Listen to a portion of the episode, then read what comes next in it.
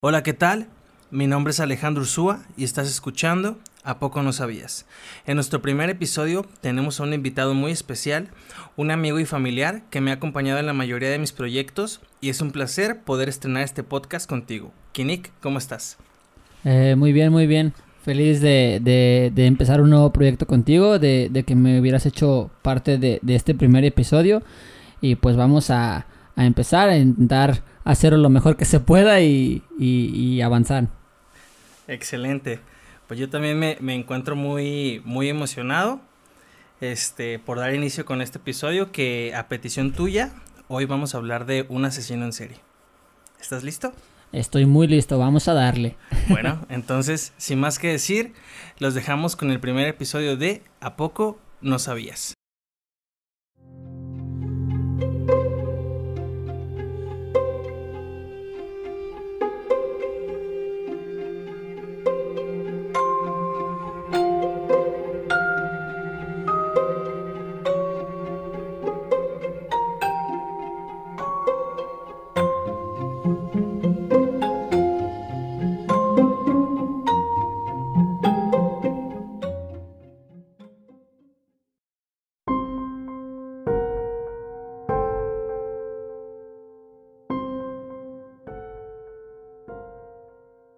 Hoy vamos a hablar de Francisco Guerrero Pérez, alias El Chalequero. ¿Alguna vez habías escuchado hablar de él? No, güey, la verdad es que he escuchado de bastantes personas, eh, he visto algunas series que salen por ahí en Netflix, algunas cosas que, que, ves ahí por las redes, pero nunca, nunca me había tocado escuchar sobre, sobre esta persona. Sí, pues mira, El Chalequero eh, fue el primer asesino en serie del cual se tuvo registro en México, aunque cabe resaltar que no fue el primer asesino serial mexicano. El primero fue Felipe Espinosa, del que tal vez después hablemos aquí también. Entonces, retomando el tema, la policía detuvo a Francisco Guerrero el 13 de febrero de 1888 tras ser denunciado por los vecinos de una de sus víctimas. Francisco Guerrero mató en la Ciudad de México alrededor de 21 mujeres, de las cuales 20 se dedicaban a la prostitución. Todo esto ocurrió en 1880 y 1888. Las autoridades no pudieron comprobar su responsabilidad en el resto de los asesinatos, pero uno bastó para que fuera condenado a muerte. Sin embargo, mi México mágico, el entonces presidente Porfirio Díaz revocó su sentencia y ordenó una pena de 20 años en la prisión de San Juan Ulua, Veracruz, de donde fue liberado porque mi México mágico por error le dieron el indulto y le perdonaron todos sus, sus asesinatos en 1904. ¿Cómo ves? Ah, no hay pedo, güey. Tú, tú ve y chingate otras 20, güey, y, te vuelvo No pasa nada. y te vuelvo a dar 10 más, güey. No hay pedo, güey. Así es. Bueno, y entonces, aquí es donde entra la víctima número 21. Una anciana de nombre Antonia, a quien violó, golpeó y degolló.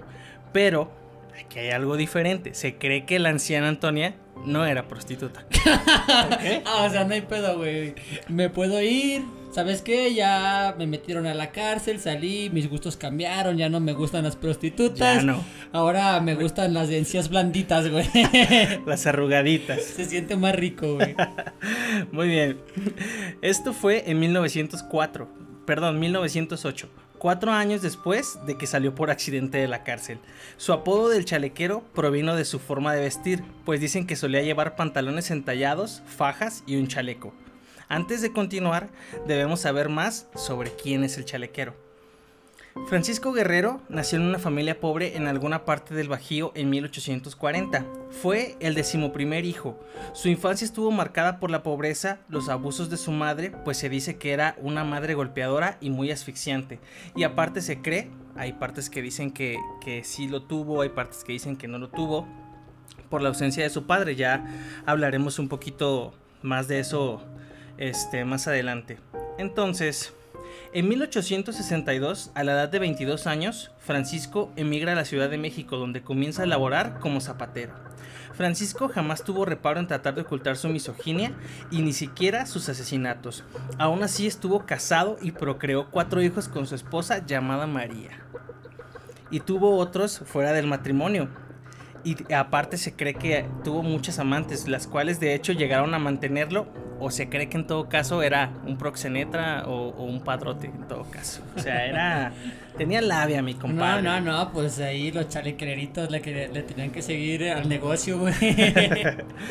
pues mira, en varias ocasiones se cuenta que se le pudo ver alardeando de sus crímenes en su barrio.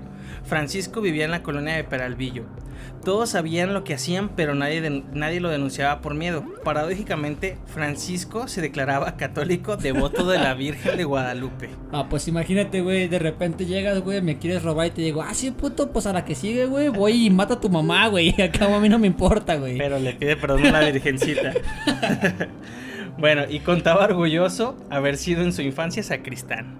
¿Sí sabes qué es un sacristán? Eh, creo que es como un tipo monaguillo, ¿no? Algo así. Sí, de los que le ponen todo lo que necesita el padre a la hora de, la misa. Bueno, güey, pues por lo menos el vato se entregaba a Dios, güey. O sea, sí la cagué, pero, pero, aquí estoy, Dios, por favor, tómame en tus manos. Era bueno de morrillo, ¿verdad? sí, güey. bueno, pues mira, según su perfil psiquiátrico, poseía una muy marcada personalidad, personalidad, psicópata, pues carecía de empatía, no sentía culpa, tenía un estilo de vida muy parasitario. A las personas a su alrededor, más bien era muy parasitario con las personas a su alrededor. Tenía una autoestima inflada, o sea, era muy ególatra el vato. Sufría de ataques súbitos de ira, era manipulador y muy promiscuo. Pese a ello, era una persona carismática. De ahí, pues, que tenía su, su gran número de mujeres, ¿no? o sea, no importa, güey. Puede ser la persona más mierda del mundo, güey. Pero, pero si eres carismático, güey, lo tienes todo, güey. Obvio, obvio. Acuérdate que las mujeres si las tratas bien, nadie te hace pues caso. ahí está, güey, los políticos, güey. Tan fácil como eso, güey, la pura labia, güey. bueno, mira, entonces... Mmm, era una persona carismática. En su época no se prestó atención a su diagnóstico, pero su comportamiento y personalidad concuerdan con los de un trastorno errático de la personalidad. Lo describían como tranquilo y callado, ponía mucha atención en su cuidado personal. O sea, el vato andaba bien clean, exactamente. Siempre bien línea, como debe de. Así es. Este, el chalequero veía al sexo femenino como un simple satisfactor sexual desechable. Sus crímenes estaban marcados por una crueldad desmesurada, con marcantes tintes sexuales, o sea que sus crímenes iban con odio. Dolor. Así es, violaba a sus víctimas para poder demostrar la supuesta superioridad y poder que creía tener sobre las mujeres. Todas sus víctimas, a excepción de Antonia, la, viejita que no era prostituta, fueron prostitutas. Pero a diferencia de lo que se llegó a creer, no las mataba por el hecho de serlo, sino porque ellas eran más vulnerables. Prueba de ello fue que su última víctima no se dedicaba a esta práctica, como ya lo mencionamos anteriormente, ¿no? sí, sí. Em, según él, las mujeres le debían una total fidelidad a sus maridos. El adulterio tendría que ser castigado con la muerte. Consideraba especialmente pecaminosa la labor de una trabajadora sexual, ya que no guardaban fidelidad hacia ningún hombre. Es fácil intuir que su trastorno de personalidad y su misoginia fue producto de un rechazo maternal durante la infancia, que degeneró en un complejo no superado. Muy probablemente no conoció una imagen paterna o esta representó el patrón de la violencia contra las mujeres. Ahí es donde volvemos a lo mismo, que se cree que, que sí tuvo un padre que también le, pues le ponía sus putazos. pues a lo mejor también le daba su, su, amor y su cariño y le decía, tranquilo bebé, todo va a estar bien. Acércate a mí, ¿eh? Acércate a mí, vamos por las abuelitas juntos. Francisco pertenecía a un estrato social bajo y era prácticamente analfabeto. Proyectaba en sus víctimas la imagen de su madre. O sea, el vato no sabía leer ni escribir, pero. Ah, pero como mataba, güey. Ah, cómo cotorreaba con las chicas, ¿eh? Ah, mira, yo no sé leer y escribir, mira, pero. Pero con la labia me sirve. Pero hablar se me da muy bien.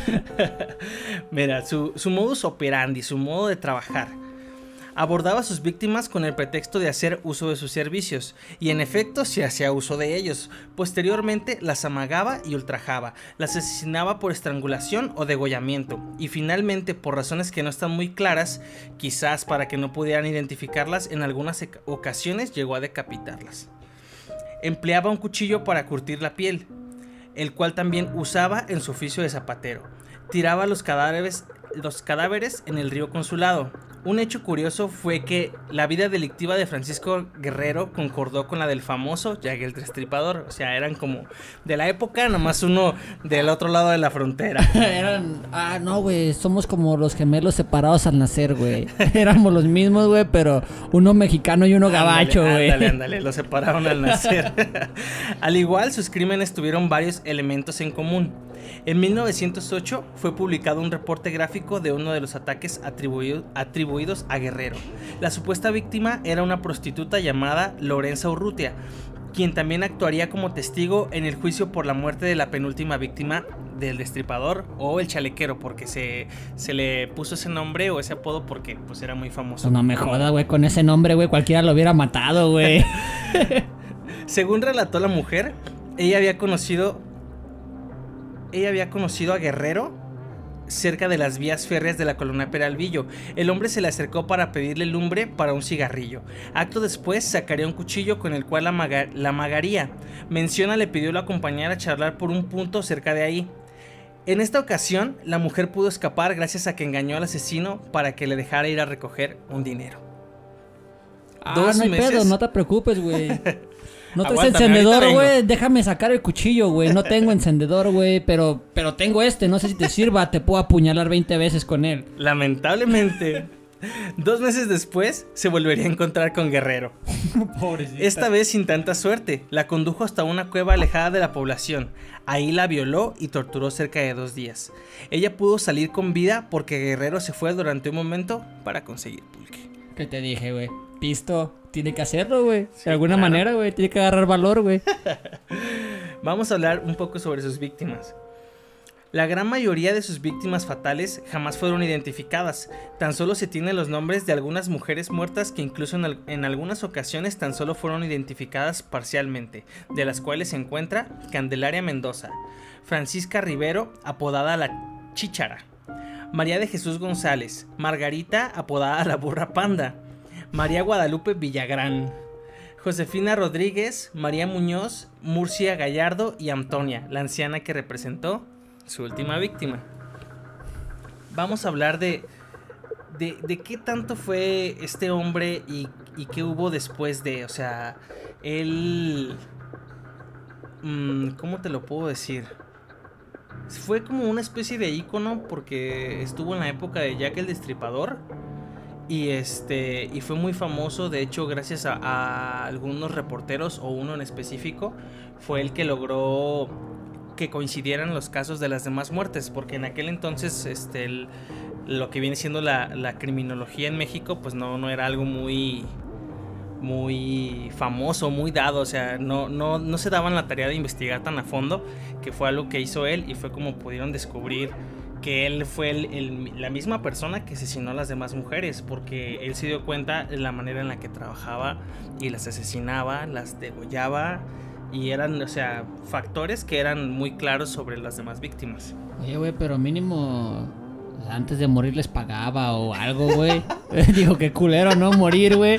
Te violó, güey, te golpeó, güey. Mínimo mi feria, ¿no? Sí, güey, mínimo antes de que me mates, pues dame mi feria, güey, para sentir que me pagaste, güey. Imagínate, güey. Qué culero, güey. Aparte de todo, güey, te, te, te dejas sin feria, güey. Ay, no. Pues mira, ahora vamos a hablar sobre cuándo falleció el chalequero. Su muerte. Francisco Guerrero falleció antes de, la, antes de que se pudiera cumplir su, su sentencia, porque después de que mató a Antonia, lo volvieron a meter a la cárcel. o sea, todavía salió, güey, y dijo, no hay pedo, hago mi desmadre, güey, y regreso y aquí me muero, güey. regresó y ya no pudo ver la luz del día, ni... Ni, ni matar a alguien más, güey. Ni cumplir su sentencia, así es. Esto sucedió en 1910 a la edad de 70 años, justamente el año en que se desató la Revolución Mexicana. Algunas versiones manejan que murió de tuberculosis, otras manejan que fue tifoidea como causa de su muerte y otras indican que falleció de una contusión cráneoencefálica. Al sufrir, se dice que tuvo un accidente. Pues habrá sido un accidente, nunca lo sabremos. Em, hasta la fecha no se sabe a ciencia cierta cuál fue la verdadera causa de su muerte. Solo se sabe que el signo final de la patología fue una tromboembolia fue encontrado inconsciente en su celda. Posteriormente fue trasladado al hospital de Juárez, donde falleció. Pero el Craig, este Craig, jamás mostró arrepentimiento sobre, sobre sus actos ni sobre lo que hizo y pues él se murió tranquilo a lo que parece.